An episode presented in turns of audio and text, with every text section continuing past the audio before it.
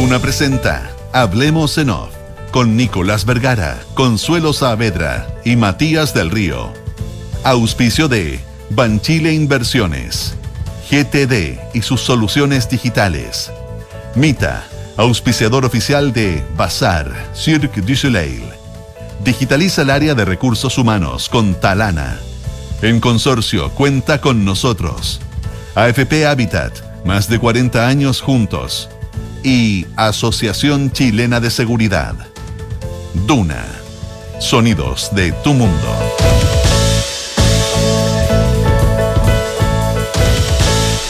Muy buenos días, ¿cómo están ustedes? Son las 8 de la mañana con 5 minutos.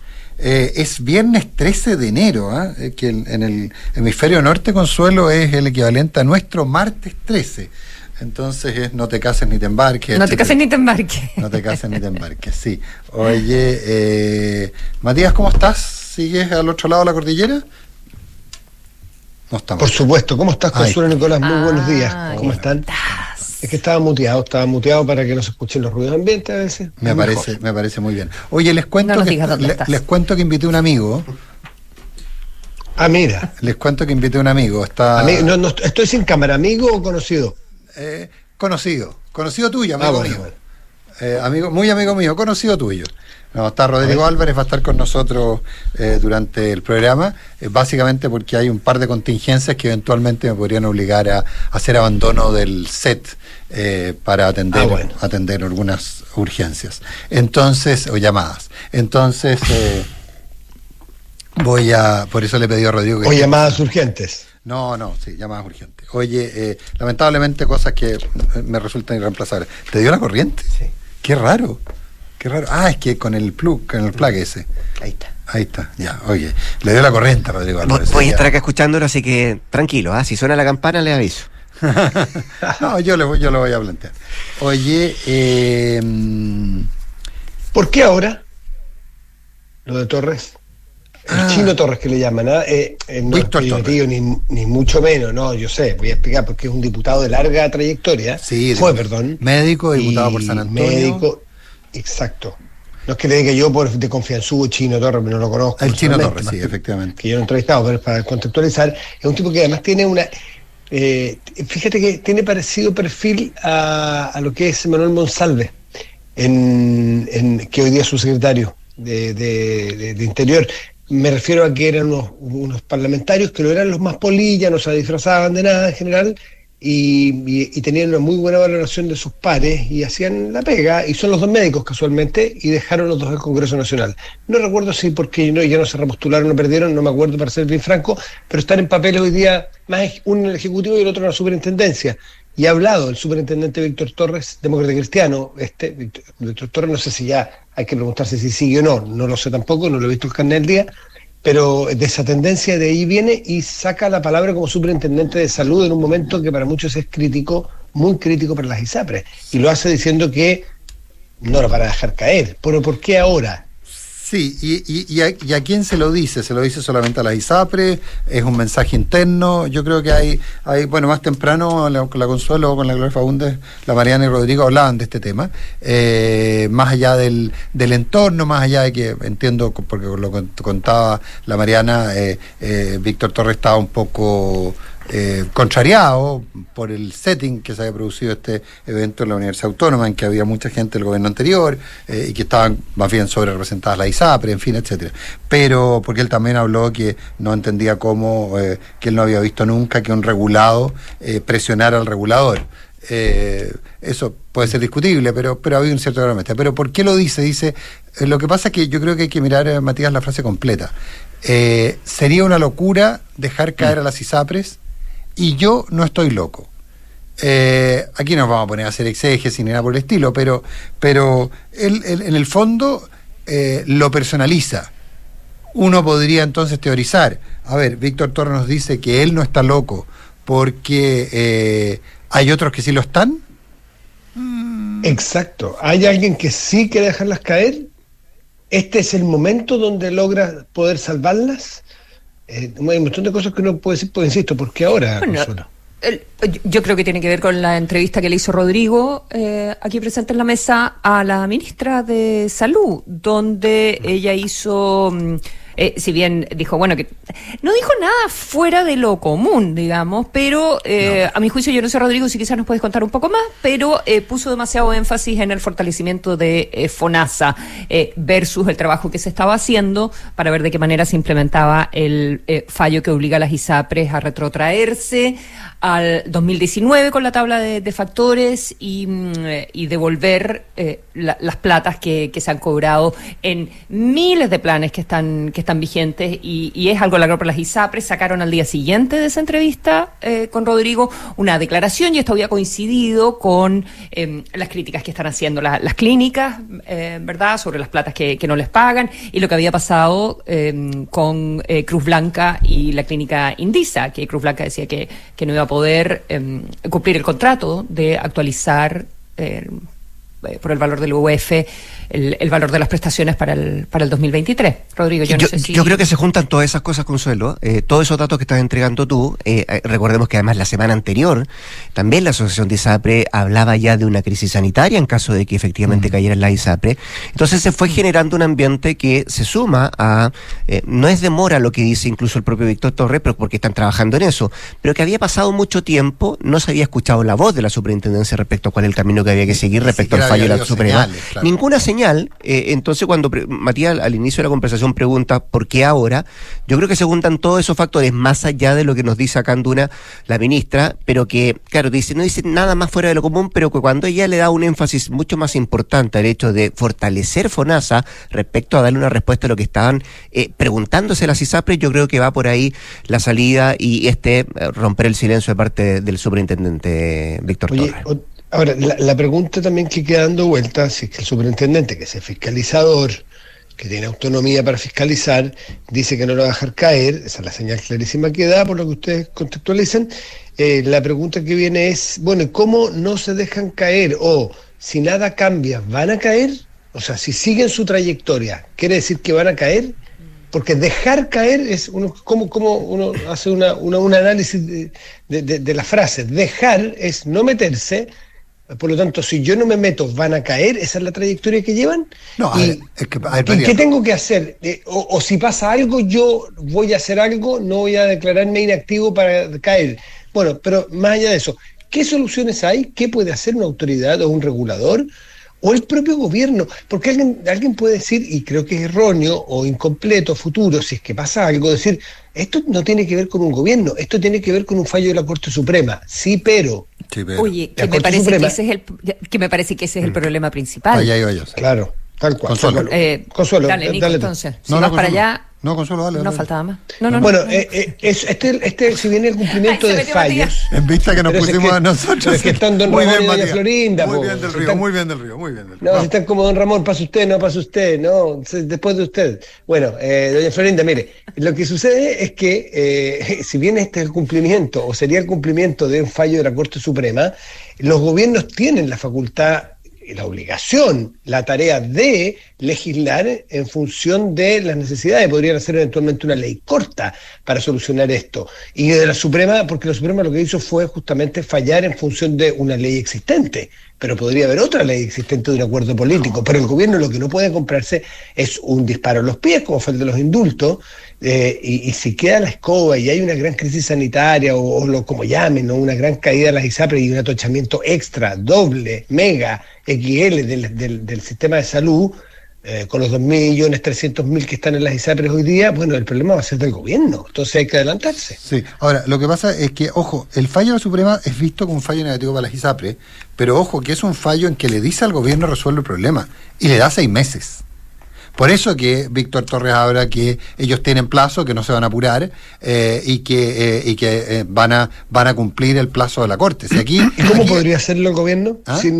¿Cómo va a ser el gobierno si es que, si es que, hay que, actualizar la, lo que tablas? es que tú ahí planteas un punto súper interesante. Uno está el tema de la actualización de las tablas y dos, algunas modificaciones legales que tendría que hacer, que también lo sugiere el fallo de la Corte. El problema práctico es que cuando si te dan seis meses, ¿te dan seis meses para que empieces a resolver el problema o te dan seis meses para que resuelva el problema?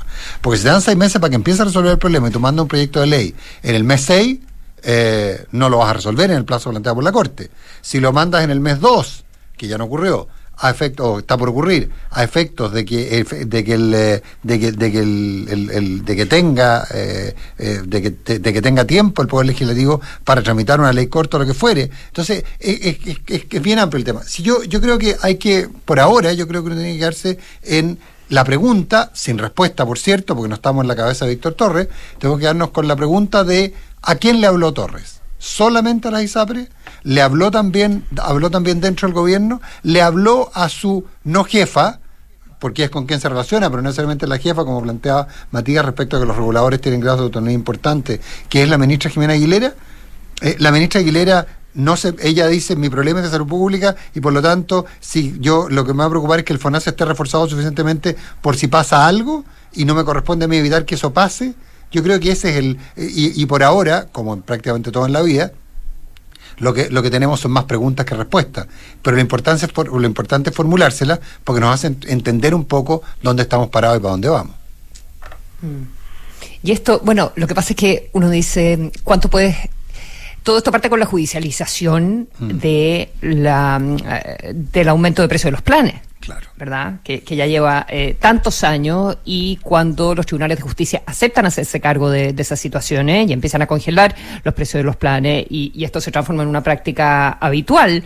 Eh, ¿verdad? Las ISAPRE empiezan a ajustar por otros lados también, ¿ya? Y además con una discusión que venía desde em, una presentación que se hizo en el Tribunal Constitucional del año de hace mucho tiempo, de, de, no sé, 2010, eh, por ahí. y que, claro, y, que la, lo que resuelve el Tribunal Constitucional es lo que tiene marcado hoy día todo lo que está ocurriendo. ECO, que dice que no, que no se puede discriminar en los términos que, que se hace con las tablas de factores. Eh, donde tienes hasta, no sé, pues desde los recién nacidos, em, eh, la edad, el sexo, el tamaño del grupo familiar, eh, 1500 cosas para descremar em, y, y, separar a los cotizantes, ¿verdad? Eh, más caros y más baratos, con más probabilidad de enfermarse, con menos probabilidad de enfermarse, con prestaciones más caras, con prestaciones más baratas, etcétera, etcétera. ¿ya? Y, y al final es eso lo que estamos viendo ahora con la superintendencia que plantea esta, esta tabla del 2019, pero que las ISAPRES no la, no la aplican en, en su momento porque tienen las tablas antiguas también. Em, y, recordemos además que está vigente el principio que establece que la iniciativa legislativa en materia de seguridad social es exclusiva del Ejecutivo. Entonces tampoco se trata de gasto. ¿Ah? Claro, no, no, no, eh, no, no solo porque roga gastos. Acuérdate que todo lo que tenga que ver con seguridad social es prerrogativa ah, exclusiva del Ejecutivo. Pues. Es prerrogativa exclusiva del Ejecutivo. Sí. Entonces, entonces, y esto es seguridad social donde lo hubiere. Entonces, finalmente también ahí hay otro tema. Oye, no quiero dejar pasar algo que dijiste, Tico, que respecto a lo de Víctor Torres, que le está hablando también, le habla al gobierno. Eh, el fin de semana venía una nota en la tercera, eh, que era el futuro de la ISAPRE, las dos almas del gobierno en un año crucial para la salud. Y ahí se hablaba en esta nota a propósito de eh, lo que dijo Manuel Nostroza, el ex superintendente, pero también de lo que pensaban algunos en algún minuto antes de que asumiera el presidente Gabriel Boric, de lo que piensan de la salud privada. Em, y ahí hay un grupo, dice él, donde estaría Torres, estaría el subsecretario de Salud y el eh, director de, FONASA, quienes estarían más o menos como dejar que el fallo de la Suprema actúe y que de alguna manera se, se, la arreglen solo la ISAPRE. El director, el director de FONASA entiendo que tuvo alguna intervención en ese sentido hace relativamente poco, digamos, mm. de que probablemente la oportunidad de, que, de sincerar el sistema. Creo que esa fue, creo que esa fue la frase. Esa fue la frase, sí. Que era la oportunidad de sincerar el sistema. Mm. Pero también le habla Torre a, eh, a, la interna del gobierno a propósito de, esta, de estas dos almas que, que habría respecto al sistema de salud en nuestro país. 8 de la mañana con 18 minutos. Consuelo, eh, Joe Biden no solo tiene que decidir qué hace con Bolsonaro, ah, sino que, ah, sino que hay, bueno, ¿qué, es esto? Tú, siempre has entendido mucho mejor los intersticios de la política norteamericana. Me acuerdo que tú explicaste muy bien en su minuto. ¿Te acuerdas cuando se acusaba a Hillary Clinton de un tema de, de, información, de información sensible? De manejo, sí, de, manejo de información claro, el, uso del Gmail. Del uso del Gmail. interesante cómo, cómo, eso se ha vuelto un, asunto recurrente, ¿verdad? Algo que probablemente antes no, no, no, llamaba mayormente la, la atención. ¿Y mm, qué es lo que tenemos en este minuto con el presidente eh, Joe Biden? Que cuando mm, había obtenido muy buen resultado en las elecciones de noviembre, ¿verdad? Eh, cuando eh, están empezando a surgir eh, señales de, que lo, de que la economía va a comenzar a repuntar, eh, las cosas se veían bien. Pensemos que Biden además lo que quiere es ir de nuevo a la pelea, ¿ya? Por la presidencia. Sí. ¿Ya? Entonces él está pensando en el, en el futuro, a pesar, de la, a pesar de la edad que tiene. Él está pensando en ser nuevamente el, el, candidato. ¿Y qué sucede? Que aparece entonces esta información desde el propio gobierno, desde la, desde la propia Casa Blanca, que se habían encontrado unos, eh, unos documentos eh, clasificados de la época en que Biden era vicepresidente, parece que son del 2017, eh, si no me equivoco, en, una oficina que él, que él había ocupado en Washington, una, fina, una oficina privada. ¿ya? Ahora, exactamente cuándo se encontraron y por qué esta información no se entregó inmediatamente. Parece que se encontraron y la información existía desde el mes de noviembre y no la quisieron dar a conocer precisamente para no perjudicar las posibilidades del Partido Demócrata que estaba en esta pelea, eh, pero encarnizada con, con, los republicanos, una pelea en la que tuvo bastante buenos resultados, eh, ¿verdad? Como, como sabemos. Y, eh, y frenaron bastante el, lo que se esperaba iba a ser una oleada republicana en el Congreso que finalmente no se concretó. Claro. Ahora, ¿cuál es el problema de, de este manejo de documentos? Que en paralelo tenemos la investigación eh, eh, de Donald Trump, del ex eh, presidente Donald Trump, donde entre el asalto al Capitolio y mil otros eh, asuntos, impuestos, etcétera, etcétera.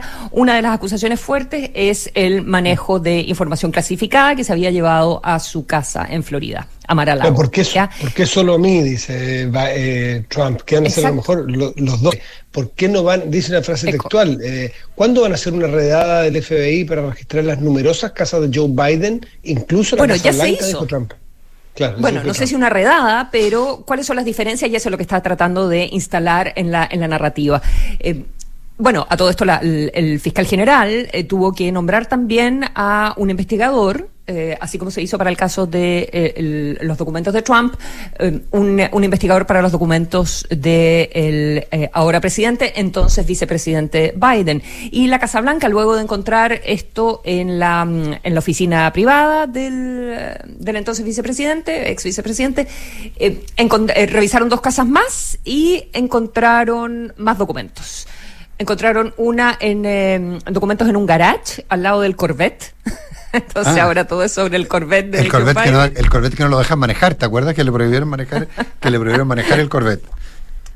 Así es. Y, eh, y en una oficinita al lado encontraron otro más, ¿ya? Ellos dicen que los han entregado inmediatamente a los archivos nacionales. La pregunta es por qué no los entregan al FBI. Primero, para que el FBI hubiese hecho eh, todas las fotografías correspondientes, eh, en fin, y, y, poder hacer una investigación en, en mejores términos, eh, ¿verdad? Y dicen, no, los entregaron inmediatamente al archivo. Y el archivo fue eh, la agencia que tuvo que avisarle a todos los demás eh, personas que tenían que saber de esto. Ellos le avisaron al FBI. Ah, entonces se complica un poquitito porque lo que dice Matías pone a, a Trump en una posición eh, favorable y evidentemente a Joe Biden en una posición desfavorable. La Casa Blanca, para terminar, se defiende diciendo que ellos encontraron, a diferencia de que son muy pocos documentos, que son como 10 eh, documentos.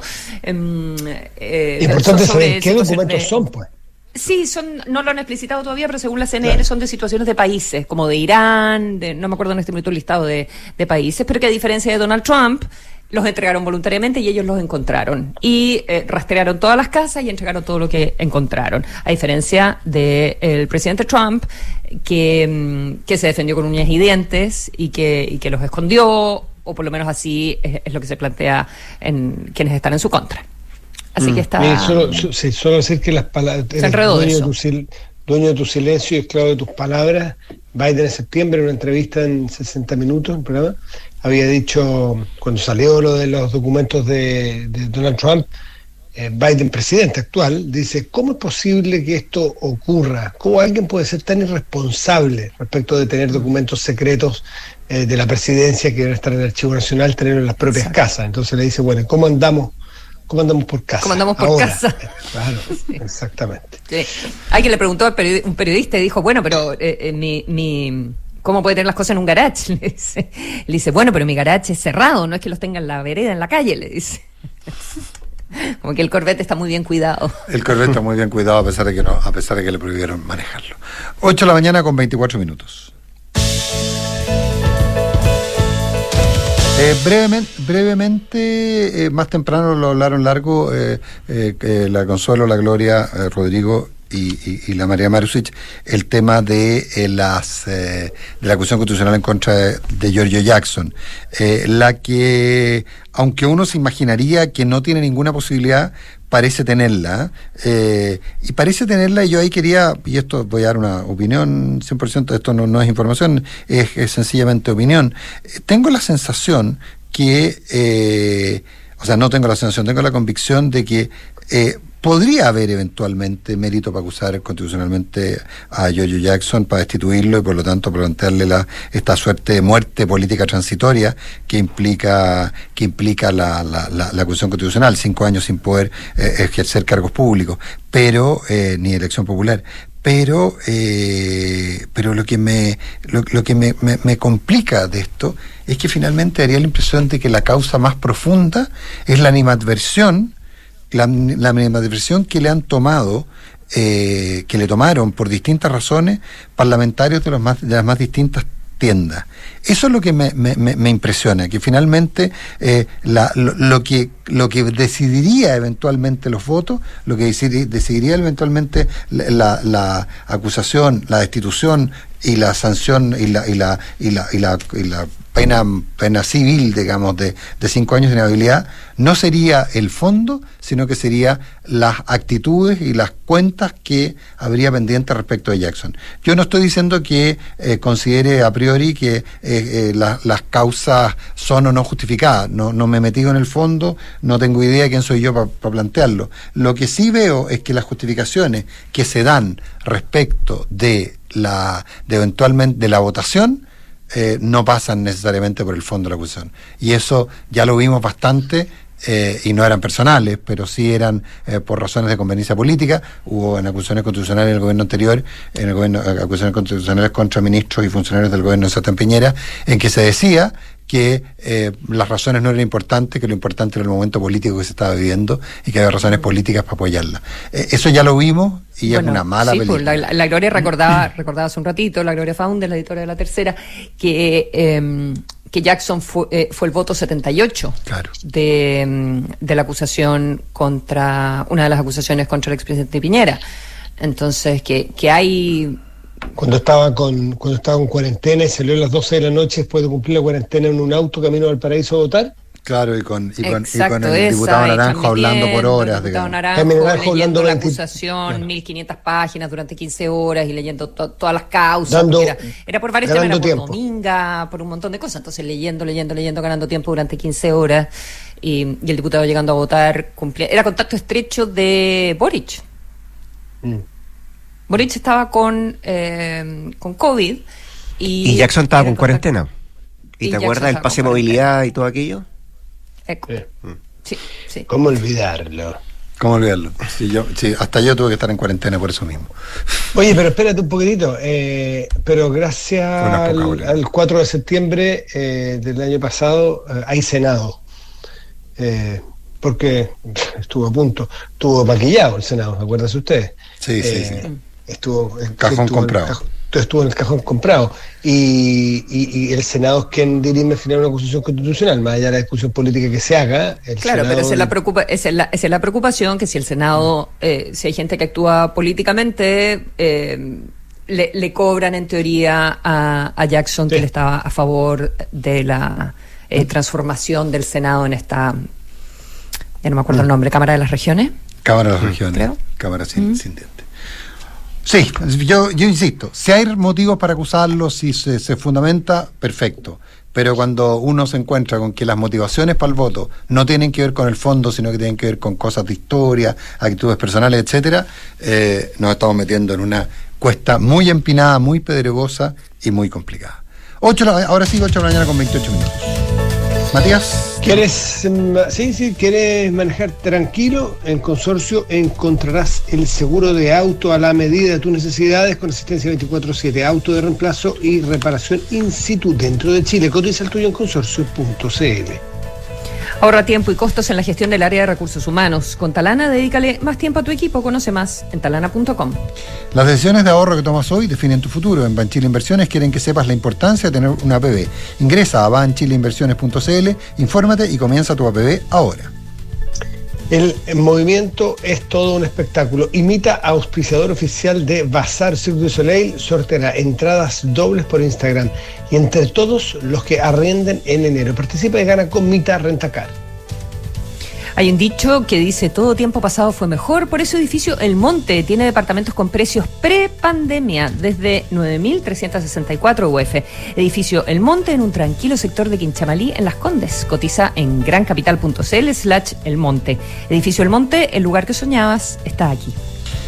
Suma a tu equipo a los más de 2,7 millones de trabajadores que ya son parte de la mutualidad líder del país. De una con la H, Asociación Chilena de Seguridad.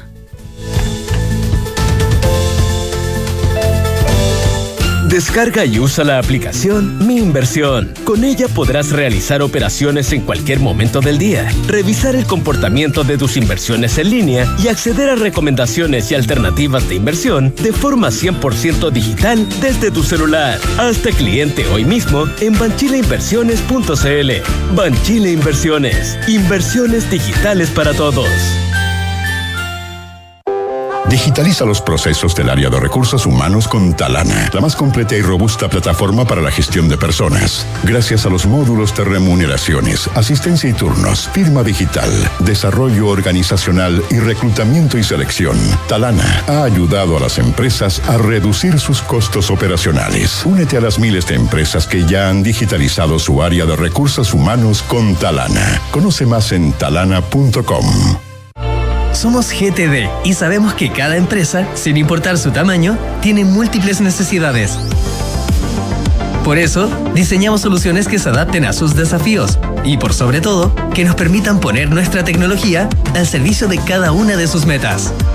En GTD, creemos en las empresas y las acompañamos día a día, porque en el camino hacia el éxito vamos juntos. GTD. Hacemos que la tecnología simplifique tu vida. Amiga.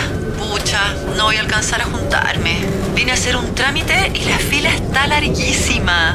¿Te ha pasado? Elige Habitat. Más del 82% de nuestros clientes están satisfechos con el servicio recibido por nuestros canales de atención. En AFP Habitat llevamos más de 40 años trabajando para entregarte el mejor servicio. No lo perdamos. Defiende tu libertad de elegir. AFP Habitat. Más de 40 años juntos, haciendo crecer tus ahorros. Oiga, vecino, ¿qué está haciendo colgando allá arriba? ¿Se va a caer? No, vecino, es que me gané entradas con Mita Rentacar para ir a bazar de Cirque du Soleil y me estoy preparando para el espectáculo. ¿Y cómo lo hizo para ganar entradas? Fácil. Mita está sorteando entradas dobles entre todos los arriendos efectivos realizados durante diciembre y enero. Además, tienen un concurso en redes sociales. Sígalo en Instagram, Mita Rentacar. Así, todos juntos. ¡Sígalo! Mita Rentacar te invita a disfrutar de Bazar de Cirque du Soleil en Chile, que se realizará en la gran carpa de espacio riesgo a partir del 19 de enero. Porque en Mita, la movilidad es todo un espectáculo. Maneja y muévete con tranquilidad. Asegura tu auto en consorcio. Tomar el auto y salir a la calle es todo un desafío, pero con el seguro de auto consorcio lo hago más tranquilo. Tengo asistencia 24/7, mi seguro es libre conductor, tiene auto de reemplazo, grúa para traslado y mucho más. ¿Qué mejor? Tenemos un seguro de auto a la medida de tus necesidades. Conoce nuestros planes y precios y elige el que más te acomode. Contrátalo 100% online. Cotiza tu seguro de auto en consorcio.cl. Esta información es resumen de las condiciones generales y cláusulas adicionales de depositadas en la CMF. Infórmate sobre sus características, límites y exclusiones. El riesgo es cubierto por Consorcio Seguros Generales. Infórmate más en consorcio.cl.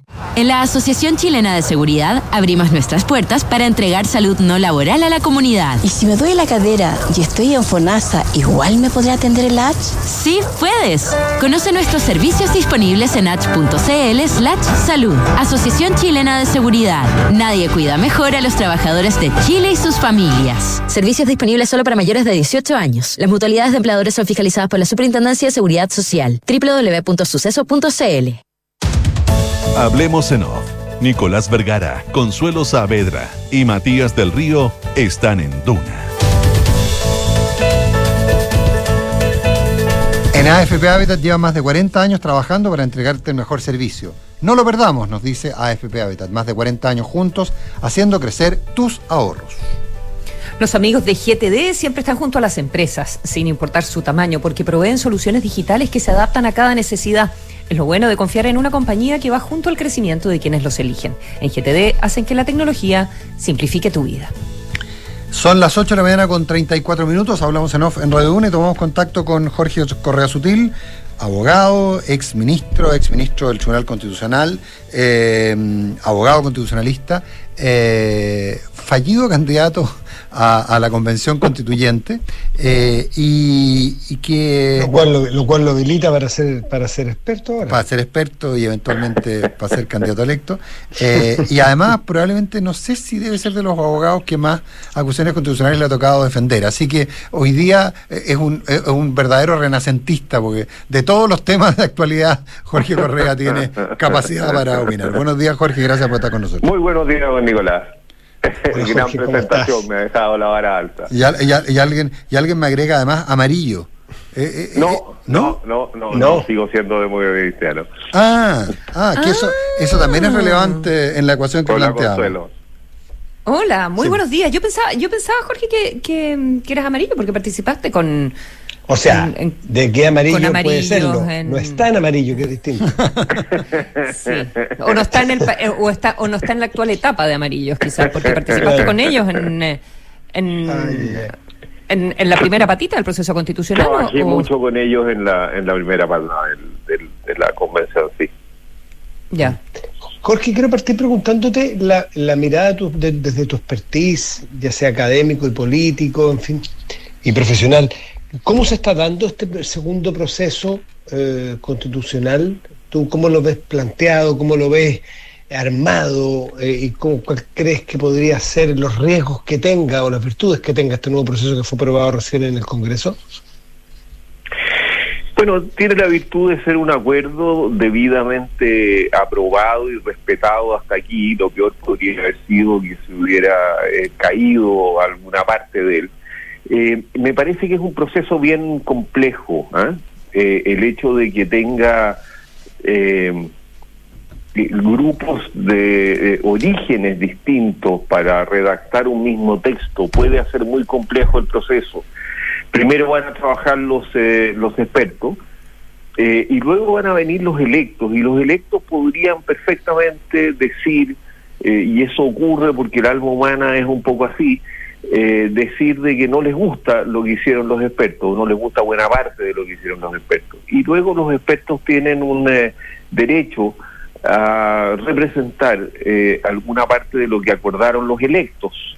entonces se podría producir una cierta pugna entre expertos y electos que podría ser muy negativa. Ahora, eh, muchos dicen, mira, no te preocupes, eh, eh, los partidos políticos se van a encargar de que los expertos y los electos respondan finalmente a los mismos partidos y por lo tanto no van a haber grandes divergencias. Eso supone que los partidos van a manejar o dominar eh, el proceso y que probablemente los expertos no van a ser tan expertos, sino más bien eh, eh, van a ser personas obedientes a los partidos políticos. Lo que ya no ocurrió en todo caso en la convención. ¿Mm? Así es. ¿Mm? Ahora, y es sí, pero a ver, ahí verías tú entonces, ahí verías tú entonces el, el principal, entre comillas, riesgo eh, en, el, en el trabajo que, va a venir en, eh, en los próximos eh, meses. Pero por otro lado, tú dices, bueno, probablemente los partidos políticos al conformar sus listas, entonces van a, alinear a los expertos, la mirada de los expertos más o menos, con, con la mirada de los candidatos que van a, que van a proponer, ¿verdad? pero ¿qué pasa con, con un con un proceso donde los partidos políticos han retomado su rol de articuladores eh, legislativos, ¿verdad? Y constitucionales, en este caso, frente a una ciudadanía que eh, descree de los partidos políticos. ¿Qué pasa con el asunto de la legitimidad del proceso? Bueno, ese, ese es el gran riesgo, Consuelo. Tú aciertas muy bien.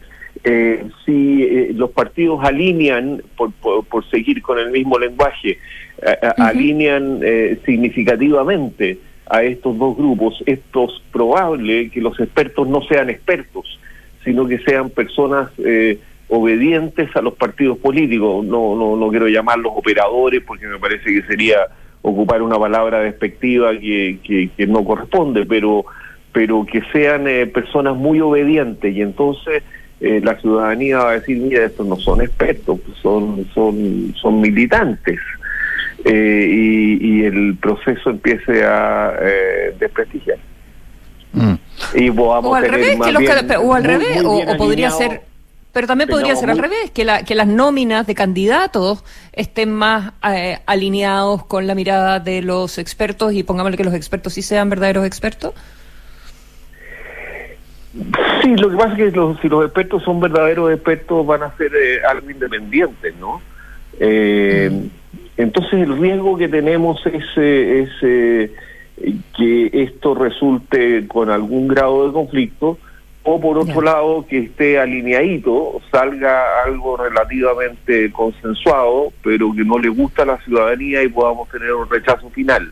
Eso diría yo son los dos grandes riesgos, no, no son críticas que yo esté haciendo al proceso, son riesgos que creo que hay que evitar, digamos. ¿eh? O sea, hay que nombrar expertos que tengan sensibilidad política, eh, que entiendan que finalmente la legitimidad eh, la van a tener los electos y no los eh, y no los expertos, pero que al mismo tiempo sean personas que entiendan.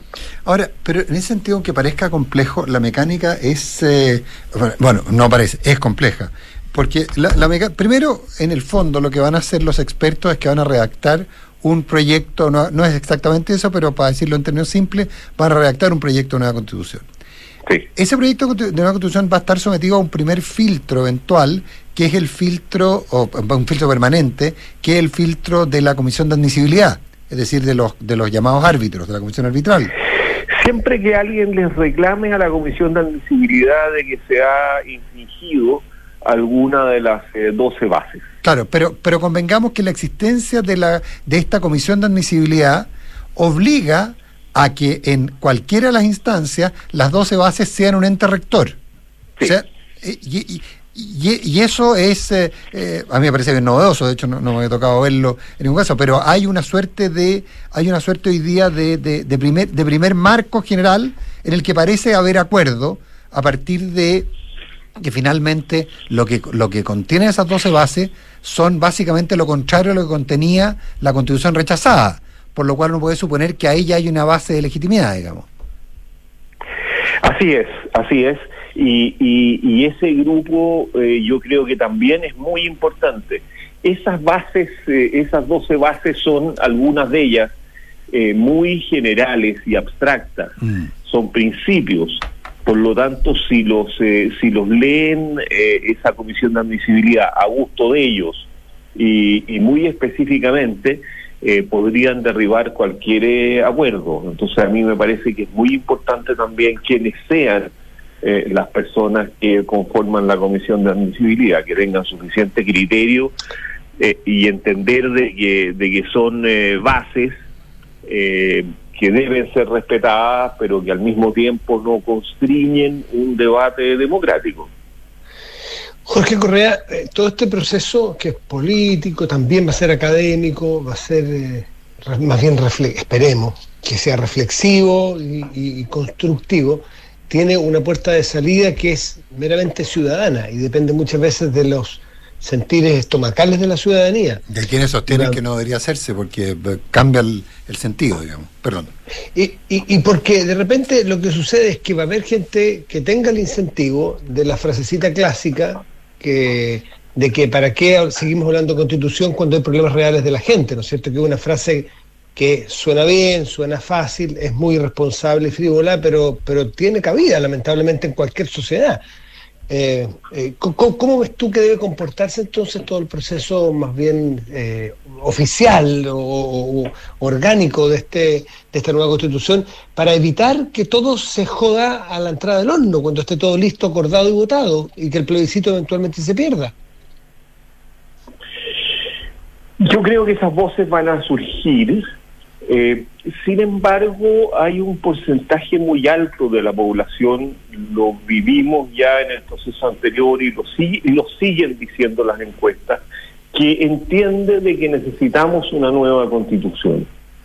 Yo creo que el peligro, Matías, está sobre todo en que eh, esa voz de decir, mira, este no es el tema central, eh, diga otra cosa, diga, eh, esta constitución no soluciona eh, los problemas de salud, no, no atendieron la petición de que eh, no sé qué remedio estuviera en, eh, en, la ley Ricardo Soto, o que eh, la, la- la- la- la- las características de la vivienda respetaran mejor el medio ambiente, o que, en fin, que quisiéramos micro eh, política eh, o que o quisiéramos eh, atención a los microproblemas eh, a propósito de la Constitución, Eh, porque eso sí que podría ser fatal, porque yo pienso que una Constitución no debiera entrar en ninguno de esos problemas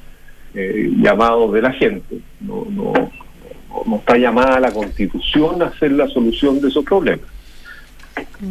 En ese sentido, estaba eh, leyendo una, entrevista que dio el fin de semana eh, Fernando Atria, el ex eh, convencional constituyente en ex ante, y, y él dice que, que no cree que el acuerdo eh, vaya a llevar a una nueva constitución, que más bien va a llevar a una nueva ordenación administrativa del Estado. Bueno, no entiendo mucho esa, esa frase. Eh, las constituciones deben llevar eh, efectivamente a, una nueva ordenación del Estado, ojalá tuviéramos un Estado más eficiente, y las constituciones debieran, eh, más que fijar eh, políticas públicas, establecer los modos en que vamos a fijar las políticas públicas. Entonces, para mí, esa frase, si lo entiendo bien, no es una frase crítica respecto de lo que va a ocurrir, sino que es una alabanza respecto de lo que va a ocurrir. O sea, básicamente significaría que el objetivo de la Constitución está cumplido, digamos. Y yo creo que el objetivo de la Constitución es político, es, eh, es, eh, establecer un nuevo orden político para que el interior de ella discutamos las políticas públicas y no para establecer las nuevas políticas públicas y el nuevo orden social y cultural del país. Esas cosas no las hacen las constituciones, no deben hacerlas las constituciones. Debemos dejarla a la libre deliberación de la gente, debemos dejarla al debate que se produce en torno a, las, eh, a los programas políticos cada cuatro años eh, y no pretender fijarlos de una vez y para siempre. Eso es, eh, es- es pretencioso. Pa- para, mi, pa- para mi parte, por lo menos para concluir con el tema constitucional, hay una pregunta que, pensé que iba a plantear Matías y que, en su momento, y que ha empezado, y que está dentro de la discusión. De hecho, este, en alguna entrevista estos días lo planteaba Roberto Gargarela, el, el constitucionalista argentino, que fue muy seguido por la gente en la, en la época, en la convención.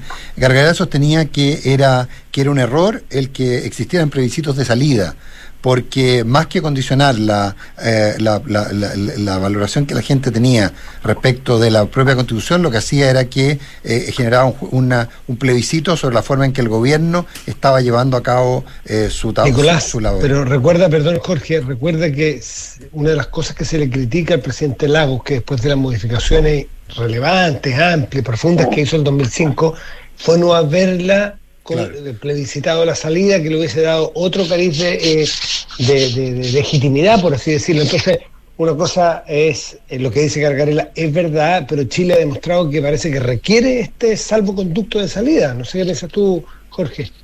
Comparto plenamente contigo, Matías. es cierto que los plebiscitos de salida mezclan cosas y que si el, eh, eh, eh, el prestigio del gobierno está muy bajo o la aceptación del gobierno está muy bajo, eso puede incidir en el resultado del, del plebiscito porque siempre eh, se va a entender que también es una pregunta sobre otras cosas. Pero, pero ya está el- instalado en Chile. Sería impensable decir hoy día, mira, no vamos a hacer un plebiscito de salida. Esa constitución no tendría, sencillamente no tendría legitimidad. Y una constitución sin legitimidad, bueno, enreda todo el proceso futuro. Así que eh, la, la, la, la, la- la observación de Gargarela puede ser teóricamente eh, muy sensata, pero en las condiciones políticas chilenas es impensable eh, no tener un plebiscito de salida. Jorge, me imagino que estás interesado en participar en esta, en esta segunda etapa del proceso, ¿verdad? Siempre participa uno, Consuelo, desde Ya, pero- hablando con usted en adelante. No, pero Eh. se entiende la pregunta. Se entiende la pregunta, sí. Eh, mira, eh, la verdad es que se, se tendrían que producir muchas cosas que es muy improbable que se produzcan, así que no estoy eh, postulando, por decirlo así. ¿eh? Ujú. Eh, en todo caso, ¿eso hace descartar que, que, que postularas dentro de lista? O, o sea, estás solo pensando si... si Bueno, uno tiene que patrocinarlo un partido político. Yo milito en la democracia cristiana. Con eso espero decir todo. Claro. Bueno, la democracia cristiana, de hecho, pa- pa- al menos para la comisión de expertos, tiene poco margen, eh, dada su baja representación parlamentaria, digamos. Aunque eventualmente la democracia cristiana podría conseguir a alguien de su fila a partir de que tu nombre concitaría apoyo en, en ex militantes y en otras fuerzas, digamos. Es decir, no creo que sería fuera una mala decisión, pero tal como dices tú, no depende de ti. Así es. Lo otro es una opinión mía. Jorge, estamos conversando con Jorge Correa, abogado. eh, eh, Jorge, ¿cómo ahora que está calmándose un poco las aguas, que no ha terminado para nada la historia y la saga de los indultos, se llama la serie? ¿Cómo lo estás viendo? ¿Cómo se va resolviendo? ¿Cómo se produjo? ¿Y qué final, qué final podría tener una eventual revocación eh, de los mismos? ¿O hay que esperar que hable el nuevo ministro de Justicia, Luis Cordero? ¿Cómo lo estás viendo? Mira, los actos, los actos gubernamentales son revocables, o sea, el propio gobierno puede dejarlos sin efecto. Sin embargo, cuando el eh, acto ha producido efectos eh, beneficiosos para terceros, en este caso los indultados, eh, y esos, eh, esos vicios o esos errores eh, contenidos en el acto no han sido provocados por los propios terceros, o sea, los indultados no han engañado a nadie para eh, ser indultados, que me parece es el caso. En esa en ese evento, la revocación no deja sin efecto la medida beneficiosa para el indultado. ¿Cómo? O sea, el, el- la revocación del indulto no vuelve a la cárcel al indultado, porque el indultado no ha provocado de mala fe el error que el gobierno eh, eh, diría se ha producido. ¿Ya? O sea, el, el, el, el Estado puede decir yo dejo sin efecto esta medida. Pero cuando dice yo dejo sin efecto esta medida, el particular dice, mire señor, pero usted que tomó la medida con error, con, con lo que quiera, a mí no me empece, no me afecta eh, eh, eh, eh, que usted haya tomado la medida con error, porque yo no se lo provoqué. Por lo tanto, usted no me puede quitar el beneficio que ya me dio. No, no había escuchado ¿Se, se entiende? Sí, no, se entiende, Sí, se sí, entiende, claro, se sí, claro entiende que se perfectamente. Se entiende, pero no se comprende. Es como si fuera un principio pro, es como si fuera un principio pro reo. Un principio pro reo, claro. Es un principio, exactamente, es un principio pro particular. ¿ah? Eh, entonces, eh, no, no, no. Entonces, esta petición de revocación administrativa a mí no me hace sentido. La única Ya. manera en que esto se dejara eh, sin efecto eh, completamente es que lo invalidara un tribunal de la República. Y me parece que el Tribunal Constitucional no es instancia competente para invalidarlo, porque el Tribunal Constitucional tiene competencia para invalidar los decretos que entran en materias de ley. Y este no es el caso. No es ese el vicio o el error que este decreto podría tener. Entonces no veo cómo el Tribunal Constitucional podría eh, eh, entrar a conocer esto. La única manera que veo que se puedan dejar sin efecto es una nulidad de derecho público. Y eso toma, no sé, cuatro o cinco años de un juicio ordinario. O sea, básicamente no perdamos tiempo en algo que no va a tener ningún efecto práctico. Así me parece a mí. ¿Contraloría tampoco? volver- el que puede volver a la cárcel es Mateluna. Porque Mateluna fue indultado la primera vez. Y si yo no mal no recuerdo, ese indulto de Mateluna tenía como condición para seguir produciendo sus efectos que Mateluna no volviera a delinquir. Por lo tanto, Mateluna podría tener que volver por el, si no me equivoco, tendría que volver por el primer delito a la cárcel.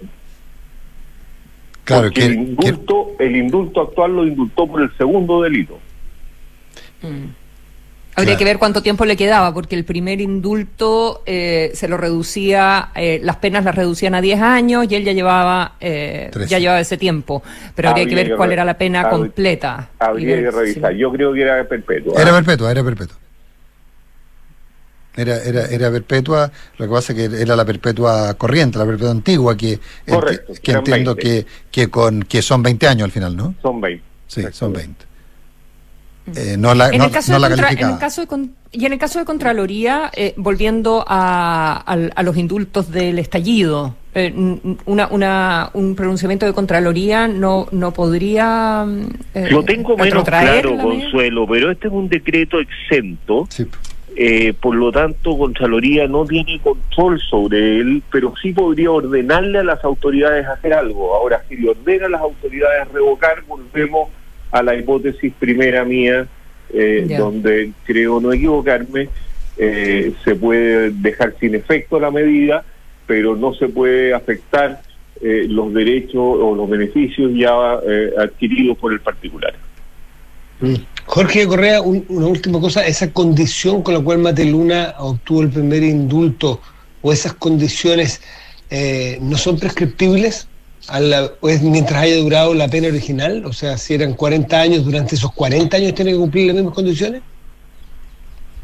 Yo creo que sí, Matías. Tendría que revisar la ley ¿ah? y no lo he hecho. Pero, pero me parece que sí, me parece que se otorgó diciendo, pero si vuelve a delinquir sin sin, sin día, sin, eh, sin plazo. ¿ah? Pero, pero tendría que revisarlo, puedo equivocarme.